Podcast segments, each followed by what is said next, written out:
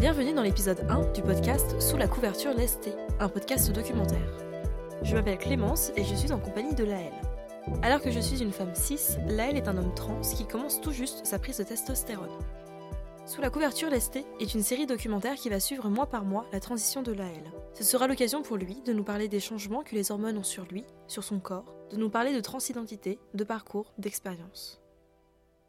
Pourquoi sous la couverture lestée parce que ce podcast, c'est une pause dans le temps. Un moment tout doux, comme un cocon ou une cabane. Un moment que prend Laëlle pour nous partager son vécu. Avant de commencer l'épisode, je préfère vous prévenir que nous allons parler de chirurgie, de transphobie, de dysphorie de genre. Si jamais ces sujets vous mettent mal à l'aise, n'hésitez pas à regarder la description de l'épisode pour retrouver les timecodes, afin d'éviter les passages sensibles. Salut Laëlle Bonjour Clémence pour le premier épisode, qui est enregistré dix jours après ta première prise de testostérone, nous avons voulu poser le cadre, expliquer là et surtout les transitions qu'on peut rencontrer dans un parcours de transidentité. Le podcast suit ta transition et nous pensons souvent, à tort, qu'il existe une seule transition. Est-ce que, Laëlle, tu peux nous expliquer s'il existe plusieurs transitions et si oui, quelles sont-elles?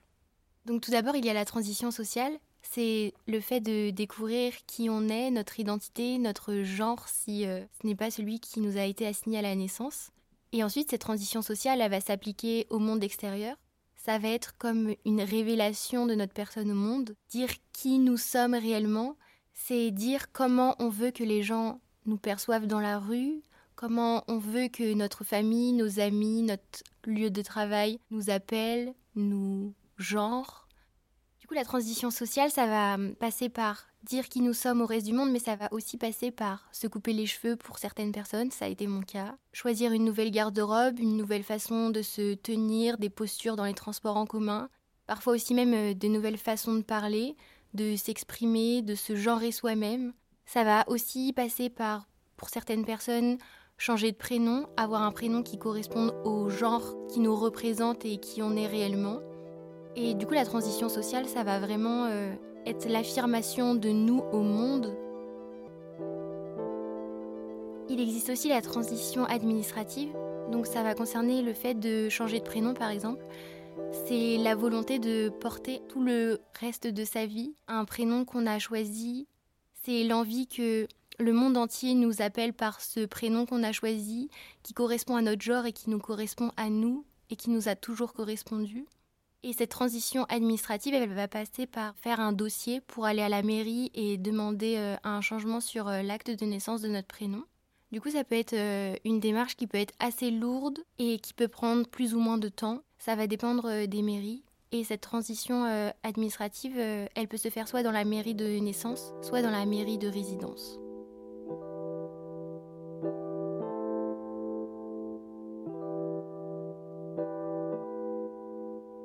Les transitions sociales et administratives sont généralement les premières à être faites, pas forcément. Il existe ensuite les transitions médicales, celles justement que nous suivons avec le podcast. Est-ce que Laëlle, tu peux nous expliquer en quoi cela consiste? Alors déjà, on n'est pas obligé de faire une transition euh, médicale euh, lorsqu'on est une personne trans. C'est en fonction des envies euh, de chacun et de chacune. Et du coup, cette transition médicale, elle va passer par tout un ensemble d'étapes. Il peut y avoir la prise d'hormones, donc, euh, dans le cadre euh, d'une transition euh, transmasculine, ça va passer par la prise de testostérone. Donc là encore, il existe plusieurs moyens de, prendre cette hormone, soit par injection intramusculaire, donc c'est l'hormone qui va être remboursée par la sécurité sociale. Mais on peut aussi prendre cette hormone sous forme de gel, sous forme de patch, et encore plein d'autres manières que je ne connais pas. Et ensuite, euh, la transition euh, médicale peut aussi s'appliquer en termes de chirurgie. Et là encore, il existe beaucoup de chirurgies qui sont très différentes. Il n'existe pas qu'une seule chirurgie. Encore une fois, les chirurgies peuvent se faire ou ne pas se faire. C'est le choix de chacun et de chacune de, faire ou non des chirurgies. Du coup, il peut exister la, la MAMEC. Euh, donc la MAMEC, c'est l'opération de la poitrine pour l'enlever. Mais il existe aussi euh, la phalloplastie. Donc, euh, c'est une opération qui consiste à créer un pénis. Et sinon, il existe euh, beaucoup d'autres opérations, comme par exemple limer les os des, hanches, etc. Et dans le cas d'une transition transféminine, il existe aussi beaucoup de chirurgies Il n'existe pas que la vaginoplastie. Il va exister par exemple euh, l'implantation euh, de cheveux. Euh, si par exemple la personne a déjà commencé à perdre quelques cheveux et que c'est synonyme de dysphorie. Il peut aussi exister pour limer les os du visage et rendre le visage beaucoup plus féminin, etc. Et aussi dans le cadre d'une transition féminine, les hormones n'ont pas d'impact sur la voix et donc ça peut aussi concerner d'aller chez un ou une orthophoniste pour euh, apprendre euh, une certaine intonation de la voix pour qu'elle soit euh, plus dans les codes féminins. Tu as utilisé tout à l'heure le terme dysphorie de genre. Est-ce que tu pourrais nous expliquer ce que ça veut dire et nous parler également de son opposé qui est l'euphorie de genre? La dysphorie de genre, c'est un, un ressenti, c'est un malaise, c'est un mal-être qui va concerner le fait de ne pas ressembler à la personne que l'on est réellement à l'intérieur. C'est le fait que notre corps ne ressemble pas à ce que l'on veut. Et du coup, cette dysphorie, c'est, euh, ça peut être un mal-être social, ça peut être un mal-être intérieur. Cette dysphorie, elle est différente chez chacun et chacune. Certaines personnes n'ont pas forcément de dysphorie et ces personnes-là ne vont pas forcément avoir recours à une transition médicale si elles vivent très bien leur rapport avec leur corps. Et moi, j'ai l'impression que hum, la dysphorie de genre, elle est puissante, mais elle est surtout puissante à cause du regard des autres, à cause de l'espace social dans lequel on vit où tout est genré. C'est quand tu es dans la rue et qu'on te met genre, on ne considère pas tes pronoms ou ton pronom. C'est lorsque tu es dans la rue et que les gens ne savent pas ton genre et qu'ils regardent une partie de ton corps, une partie de ton corps dans lequel tu es déjà complexé. La dysphorie de genre, ça peut être le matin, tu te lèves, tu te sens pas bien dans ton corps, et tu ne peux pas t'habiller, tu ne peux pas sortir de ton lit. La dysphorie de genre, c'est aussi euh, vouloir cacher des parties de ton corps. C'est par exemple porter un binder pour cacher sa poitrine. Et la dysphorie de genre, ça peut aussi être la voix, ne plus pouvoir s'entendre parler des fois, ne plus pouvoir parler à des gens parce qu'on ne peut pas entendre sa voix. Chacun, chacune a des complexes ou une dysphorie de genre qui va être euh, différente et sur certains points. On peut aussi avoir de la dysphorie de genre et ne pas vouloir faire une transition hormonale.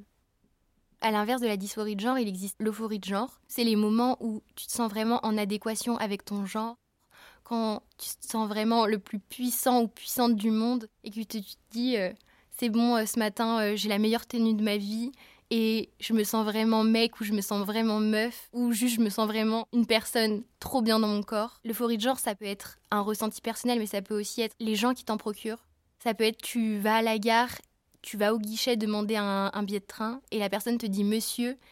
Et là ton sourire s'illumine. Et ça, l'euphorie de genre, c'est exceptionnel, c'est vraiment le summum de ta réussite dans le genre.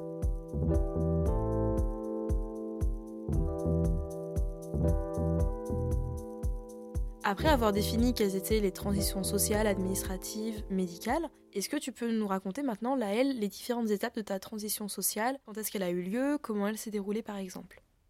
Quand j'étais enfant, j'ai jamais eu vraiment l'impression d'être un garçon. Je vivais juste dans un corps parce qu'on me l'avait donné. On m'avait dit que j'étais une fille alors, bah j'étais une fille dans ma tête. Quand je suis arrivée au collège, euh, à la fin du collège, j'ai commencé à me poser des questions sur, euh, sur mon genre. J'en ai parlé à mes sœurs pour leur dire que j'aurais peut-être préféré être un garçon dans la vie. Peut-être ça m'aurait plu. Mais sans me poser plus de questions. Je savais pas ce que c'était la transidentité. Je voyais ça que dans les films. Je pensais pas que ça existait vraiment en vrai. Ou je le savais, mais j'en avais pas dans mon entourage et je savais pas euh, comment c'était possible de changer son corps.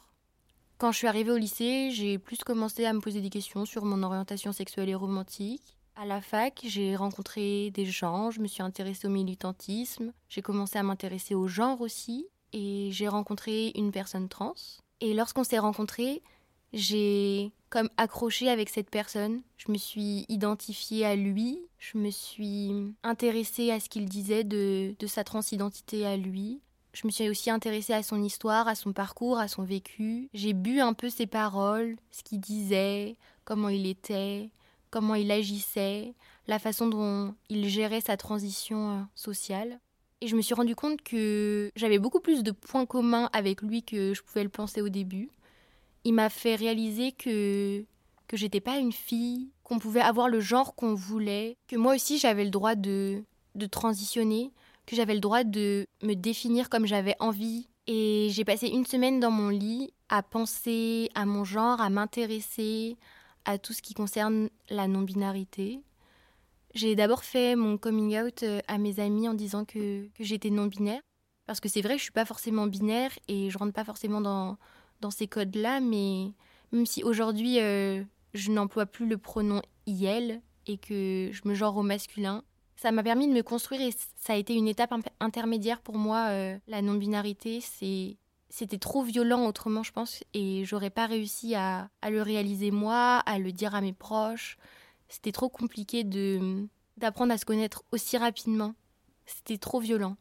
Et la non-binarité, ça a été un palier. Et je sais que la non-binarité n'est pas un palier. Pour certaines personnes, c'est quelque chose qui reste et c'est génial. Seulement pour moi, ça a été un tremplin et, ça m'a sauvée. Et quand j'ai réalisé tout ça, j'en ai d'abord parlé euh, à mes amis proches, puis à mes sœurs dans un deuxième temps, qui l'ont très bien accepté. Après, dans un dernier temps, ce qui a clôturé ma transition sociale pour moi, c'était vraiment le dire à mes parents, me choisir ce pronom euh, il, me choisir ce prénom euh, Laël. Et une fois que j'avais dit euh, tout ça à ma famille, c'est comme si ça m'avait ouvert le champ des possibles pour le dire à la terre entière et que c'est bon, hein, ma transition sociale, elle était faite et, et je, pouvais faire tout ce que je voulais maintenant et, et j'assumais et j'étais moi et j'étais un mec trans et j'étais mieux dans mon corps, mieux dans ma tête. Ouais, ça m'a sauvée en fait. Comment es-tu parvenue à choisir ce prénom de Laël? Est-ce que tu as tout de suite trouvé ce prénom? Est-ce que tu as essayé d'en chercher d'autres? Tu disais tout à l'heure que tu n'étais pas forcément dans la binarité la plus totale. Et justement, Laël est un prénom relativement non genré. Est-ce que c'était un choix? Et si oui, qu'est-ce qui t'a amené à faire ce choix? Pour euh, les pronoms comme pour le prénom, j'ai fait des tests. J'ai demandé à mes amis euh, de, de, tester certaines choses pour voir ce qui m'allait, ce qui m'allait pas. Essayer de voir euh, quand on m'appelait de cette façon, est-ce que j'arrivais à me retourner ou est-ce que ça me parlait pas du tout? Est-ce que ça me correspondait ou est-ce que ça me correspondait pas? Du coup, j'ai fait quelques mois de, tests. Avant de changer de prénom, je savais que le, mon dead name, je pouvais plus le porter. Du coup, j'ai fait, je l'ai raccourci et j'utilisais juste la moitié de mon dead name. J'avais demandé aux gens de m'appeler comme ça en attendant de trouver un prénom parce que c'est difficile de trouver un prénom, de s'attacher à un prénom et dire OK, c'est lui et c'est moi maintenant et l'autre, il est mort c'est compliqué de, de même quand tu as choisi ton prénom ou ton pronom, de te retourner, de t'identifier à ça. C'est vraiment une gymnastique du cerveau. Moi, je me rappelle, je passais des heures dans ma tête à aller répéter, à les répéter, à les répéter en disant c'est moi, c'est moi, c'est moi, je m'appelle comme ça, comme ça, comme ça. Mon pronom, c'est ça. Et ouais, c'est une gymnastique et j'ai l'impression qu'on n'en parle pas beaucoup. C'est dur à intérioriser euh, ces nouveaux changements. Et hum, pour revenir au, prénom, après avoir utilisé euh, le petit surnom de mon prénom. Euh, j'ai été un milliard d'heures sur des sites de prénoms et je savais que je voulais garder mon initial et mon tréma. Je voulais garder un lien avec mes parents parce que c'était important pour moi et j'avais envie euh, de leur garder ça parce que c'est difficile au départ. Du coup, euh, c'était un moyen de les rattacher à ma transition. Au début, j'avais en tête de m'appeler Léo mais euh, c'est pas resté longtemps. Et après, je suis tombée sur euh, le prénom euh, Laël. Ça fait bing J'ai tout de suite adoré. Et j'ai eu un lien hyper fort avec ce prénom. Et aussi, j'avais envie d'un prénom assez neutre. J'avais pas envie d'avoir un prénom ultra mascu parce que ça me correspondait pas et j'avais pas envie. Et en plus, comme je savais pas à cette époque que je voulais prendre des hormones ou pas, mais je savais que je voulais le changer sur ma carte d'identité, je me voyais mal assumer d'avoir un prénom masculin sur ma carte d'identité sans même avoir transitionné euh, médicalement. Je trouvais ça dur en fait d'assumer de porter un, prénom masculin et du coup euh, ça a fait partie de mon choix de prendre un prénom assez neutre. Après avoir choisi ton prénom, tu as fait des démarches pour le faire changer auprès des institutions, des organismes. Est-ce que tu peux nous expliquer comment ça s'est passé pour toi? Dans un premier temps, juste après avoir euh, décidé de mon nouveau prénom, je suis allée à la fac pour euh, leur donner mon nouveau prénom. Du coup, en tant que prénom d'usage, il n'était pas encore officiel. On m'a donc inscrit euh, sur les listes à l'université avec ce prénom d'usage. Du coup, c'était exceptionnel de se faire appeler dans les partiels avec son prénom d'usage, que les profs nous appellent de cette manière et tout. Parce que, on va pas se mentir, entendre son dead name quand on n'a pas envie devant une classe ou devant un amphi, c'est vraiment pas agréable. Ensuite, j'ai voulu euh, le changer euh, officiellement, l'avoir sur ma carte d'identité, sur tous mes papiers. Je voulais vraiment enlever toute vie de mon ancien prénom. Je voulais vraiment ne plus le voir, ne plus l'entendre, ne plus que personne ne le prononce. Et du coup, euh, pour ça, j'ai monté un dossier. Il faut un ensemble de témoignages et de justificatifs. Donc des témoignages familiaux, des témoignages d'amis, ça peut aussi être euh, des attestations euh, de la fac si on a changé euh, de prénom à la fac en tant que prénom d'usage.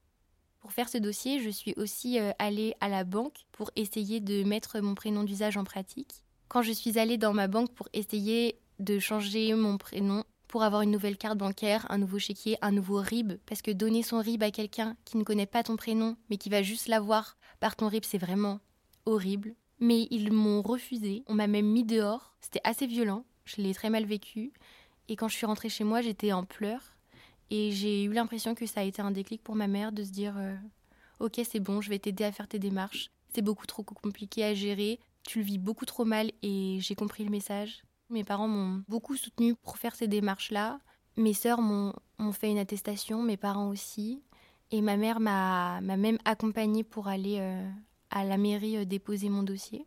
J'avais décidé dans un premier temps d'aller euh, faire euh, ma demande de changement de prénom dans ma mairie de naissance parce que c'était une, une, mairie assez grande et je ne voulais pas la faire dans la mairie de chez mes parents parce que une mairie toute petite de campagne et on, a tous les préjugés de bah en campagne ils ne connaissent pas forcément la transidentité donc ça craint donc on va aller dans les grandes villes. Et quand je suis allée euh, dans cette ville là euh, en disant euh, voilà je suis née dans cette ville ce serait pour déposer mon changement de prénom on m'a demandé si j'habitais dans cette ville et j'ai dit non. Mais on a le droit de déposer nos dossiers dans notre ville de naissance. Mais ils n'ont pas voulu me recevoir. Ils n'ont pas voulu recevoir mon dossier ni ma demande et on m'a juste mis à la porte en disant au revoir, à bientôt. Mais c'était en soi à plus jamais parce qu'il ne voulait pas prendre en compte euh, ce que je demandais.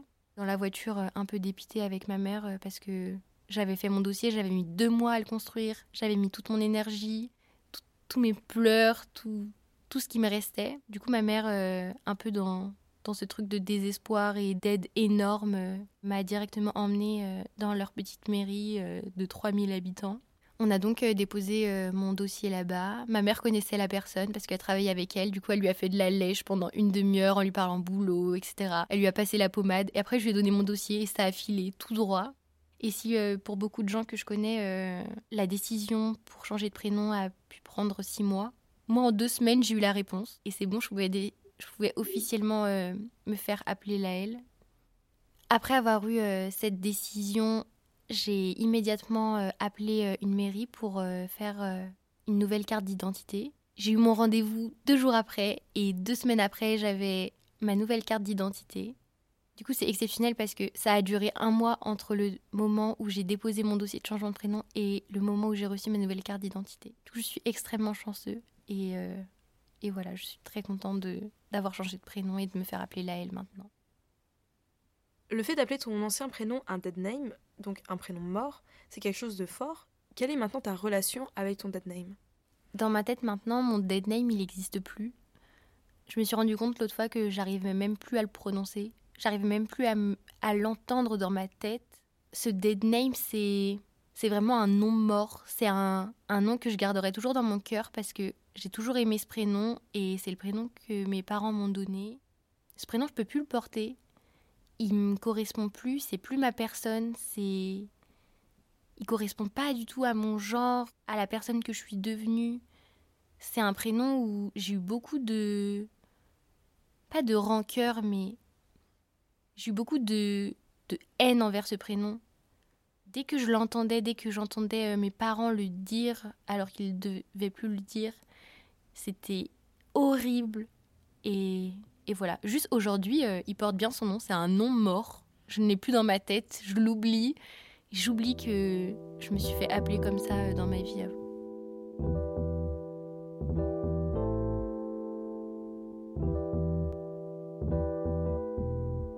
Donc toi, tes transitions sociales et administratives ont eu lieu en premier, Maintenant, tu commences ta transition médicale, donc avec la prise de testostérone. Est-ce que tu peux nous expliquer tout le cheminement que tu as dû faire pour arriver à cette fameuse piqûre que tu as eue il y a 10 jours? J'ai décidé de prendre euh, des hormones parce que j'avais de la dysphorie de genre sur plusieurs points et j'avais envie de ressembler à un mec. J'avais envie de voir ce que c'est d'avoir un passing. Et je sais pas si je vais prendre des hormones toute ma vie. Je sais pas non plus si j'ai envie de ressembler à un mec cis. Mais juste, je sais que j'étais à un moment de ma vie où j'avais vraiment besoin et un besoin viscéral de prendre des hormones. Pour avoir accès à ces hormones, j'ai donc euh, fait un peu un parcours du combattant. Pendant plusieurs mois, j'ai enchaîné les rendez-vous médicaux, j'ai été voir des psychiatres, ça s'est très mal passé. J'ai été voir une gynécologue, j'ai été voir un endocrinologue, et c'est l'endocrinologue qui a le super pouvoir de nous donner euh, ces hormones magiques. Du coup, le premier rendez-vous avec euh, mon endocrinologue, ça s'est très bien passé. Euh, je n'ai pas eu besoin d'avoir une attestation d'un ou une psychiatre parce que il n'en avait pas envie ni besoin, ce qui est vraiment très chouette puisque je n'avais pas d'attestation d'un ou une psychiatre. Je n'avais pas réussi à aller jusqu'au bout de, ce parcours. Euh, l'endocrinologue, euh, dans ce premier rendez-vous, euh, m'a posé pas mal de questions sur ma vie, mon parcours, pourquoi je voulais prendre des hormones, à quel point j'étais sûre, etc. Une fois qu'il avait vu à peu près mes envies et mes attentes, il m'a prescrit une prise de sang à faire pour voir comment mon corps se portait, voir mon taux de testostérone déjà actif dans mon organisme. Donc j'ai fait une première prise de sang. Et pour le deuxième rendez-vous que j'ai eu avec euh, ce même endocrinologue, euh, il a pu examiner ma prise de sang et c'est au vu de tous ces résultats-là qu'il a pu déterminer la dose de testostérone que je pouvais mettre dans mon corps. J'ai eu immédiatement l'ordonnance, du coup j'ai eu un parcours exceptionnel, très rapide et vraiment j'en suis ravie. En à peine un mois, j'ai eu mes hormones. Une fois que j'ai eu l'ordonnance, j'ai immédiatement euh, appelé euh, une infirmière pour programmer euh, la date de ma première injection de testostérone. Le lendemain aussi de ce rendez-vous, je suis allée à la pharmacie chercher cette petite ampoule magique de testostérone. Du coup, j'avais vraiment très peur dans la file d'attente parce que je sais que des fois, certaines pharmacies refusent, certaines pharmacies sont transphobes, certaines pharmacies sont en rupture de stock ou certaines pharmacies ne respectent pas forcément les ALD. Mais je suis tombée dans une première pharmacie qui s'est très bien passée. J'ai immédiatement eu euh, ma petite ampoule de testostérone. J'ai aussi eu euh, ma première seringue en main propre. C'était une sensation vraiment très bizarre et en même temps exceptionnelle et hallucinante de se dire que j'avais ça dans mon sac à dos quand je repartais chez moi et que je savais que dans trois jours, j'allais me faire injecter ma première dose. L'ALD, c'est une ordonnance qui permet d'être remboursée à 100% donc sans les dépassements d'honoraires, mais qui permet quand même d'être remboursé à 100% euh, dans tous les rendez-vous médicaux qui concernent la transidentité. Trois jours après, j'avais donc rendez-vous pour faire ma première injection de testostérone dans un cabinet euh, d'infirmière. J'étais très stressée, mais j'étais accompagnée euh, d'une amie qui était là pour me soutenir. Lorsque je suis entrée dans le cabinet, elle était super sympa, l'infirmière. J'avais peur d'avoir quelques réflexions, qu'elle me pose des questions gênantes comme la majorité des professionnels de santé euh, ont l'habitude de poser aux personnes trans. Mais tout s'est bien passé. Elle m'a immédiatement euh, rassurée, elle m'a expliqué en détail comment allait se passer la piqûre, les effets que j'allais pouvoir ressentir, les potentielles douleurs aussi. Quand elle m'a injecté euh, le produit, déjà j'étais extrêmement stressée, je gigotais dans tous les sens parce que c'est très stressant de se dire que c'est maintenant, en fait, c'est un mélange entre l'excitation et la peur parce que j'ai la phobie des piqûres quand même, il faut l'avouer, et je me lance dans un traitement où je vais avoir des piqûres dans les fesses tous les 28 jours à vie, potentiellement. Lorsqu'elle m'a piqué, déjà la piqûre ne m'a pas fait mal. Elle a injecté euh, le produit huileux. Elle avait eu du mal à mettre le produit dans la seringue parce que il est un peu gluant. Apparemment, euh, il y a de l'huile de sésame ou de l'huile de lin, ça dépend euh, des recettes de chacun. C'est un produit qui fait assez mal à l'injection parce qu'il est gluant et il est huileux. Du coup, il brûle un petit peu euh, la fesse pendant, je dirais, un quart d'heure. Et après, pendant les 24 heures à suivre, dès qu'on s'assoit, on sent un petit peu notre fesse. C'est comme si on, on s'était pris une chaise ou qu'on avait un gros bleu sur le derrière. C'est pas très agréable, mais en même temps, on se dit, c'est bon, le produit, il est en nous, il est injecté, on le sent, il est bien là, ça va tout changer, ça va révolutionner ma vie. Est-ce que tu avais des appréhensions avec la prise de testostérone? Tu parlais tout à l'heure, par exemple, du fait que tu avais peur des piqûres. Est-ce que tu as peur de certains effets? Et au contraire, est-ce que tu as certaines attentes par rapport à la testostérone? Je dirais que prendre de la testostérone, c'est vraiment la chose la plus ambivalente. C'est vraiment, t'as trop envie, mais en même temps, t'as hyper peur. Mais l'envie l'emporte quand même sur la peur, j'ai envie de dire, parce que avoir la phobie des piqûres et se dire c'est bon, c'est parti, je prends des piqûres toute ma vie. Faut quand même en avoir vraiment envie. Et je vous confirme, l'envie était vraiment là, elle était vraiment présente. J'ai envie que mon corps change, j'ai envie de muer, j'ai envie d'avoir une pomme d'Adam, j'ai envie d'avoir des biceps, envie d'avoir des tablettes de chocolat, j'ai envie qu'on ne me méjore plus, j'ai envie qu'on m'appelle monsieur quand je vais à la boulangerie le matin, j'ai envie d'avoir la voix rauque le matin quand je me lève, j'ai vraiment envie de muer. Je pense que c'est ma plus grosse attente. Ensuite, au niveau de mes craintes, il y en a aussi un paquet. Parce que voir son corps changer, c'est assez flippant, faut se l'avouer.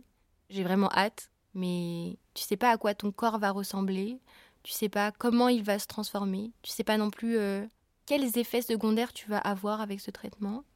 Tu sais pas non plus euh, comment tes proches vont réagir et comment toi tu vas le vivre intérieurement, tous ces changements? Même si tu les attends, c'est c'est toujours difficile de, savoir ce que tu perds, mais ne pas savoir ce que tu vas gagner. Est-ce que tu as l'impression maintenant d'avoir les premiers effets de la testostérone? J'ai l'impression de voir tous les jours des effets de la testostérone, mais je crois que c'est plus des hallucinations ou des envies que des réels effets. Des fois, quand, quand je me balade, j'ai l'impression que, que ma démarche a changé, j'ai l'impression d'être beaucoup plus fort sur mes pieds. Des fois, quand je vois mes poils, j'ai l'impression qu'ils ont déjà poussé, ou quand j'entends ma voix un peu déraillée, je me dis Ah, la mue commence Mais je sais très bien que c'est pas du tout le cas. C'est juste mes envies qui parlent. Sinon, je pense quand même avoir un des premiers effets. Je crois que j'ai pris des biceps. Et ça, c'est vraiment cool. Sinon, euh, je dirais que au bout de dix jours, euh. J'ai pas trop d'effets primaires, mais j'ai plus des effets secondaires. Merci Laëlle pour cet entretien. Merci, chère auditeurice, pour votre écoute. Nous nous retrouvons le mois prochain pour notre deuxième entretien, dans lequel nous verrons quels effets de la testostérone auront été les premiers à arriver. Les épisodes sont le fruit du témoignage de Laëlle, et les propos tenus, les explications, sont issus de l'expérience et des connaissances personnelles et subjectives de Laëlle. Comme il n'existe pas une transition, il n'existe pas un parcours ou une transidentité. Chacun, chacune a son vécu, sa sensibilité, et nous abordons la transidentité à travers le parcours de la haine. D'autres personnes trans ont eu d'autres parcours, et ce podcast n'a pas vocation à effacer ces parcours, bien au contraire. En attendant le prochain épisode, n'hésitez pas à lire, à écouter, à discuter avec des personnes, à les laisser parler et vous expliquer leurs expériences du monde, car c'est bien comme ça que nous arrivons à nous décentrer de nos propres perceptions du monde. Si vous souhaitez discuter avec des personnes trans tout en étant safe pour ces personnes, je vous recommande vivement l'épisode du podcast Camille, produit par Binge Audio, qui s'intitule Comment être un ou une bonne alliée pour les personnes trans. C'est un très bon outil qui explique des termes comme le passing sur lesquels nous n'avons pas pris le temps de s'arrêter. Sous la couverture lestée est un podcast documentaire produit et réalisé par Clémence Chantatso. La musique a été composée par Jeanne Chochera sous le nom d'artiste Mirage Bleu. N'hésitez pas à retrouver son travail sur YouTube. Si vous avez des remarques, des questions, si vous voulez discuter, vous pouvez me contacter à sous la couverture.podcast at gmail.com. Sous la couverture, tout attaché. Prenez soin de vous et on se retrouve très vite sous la couverture lestée.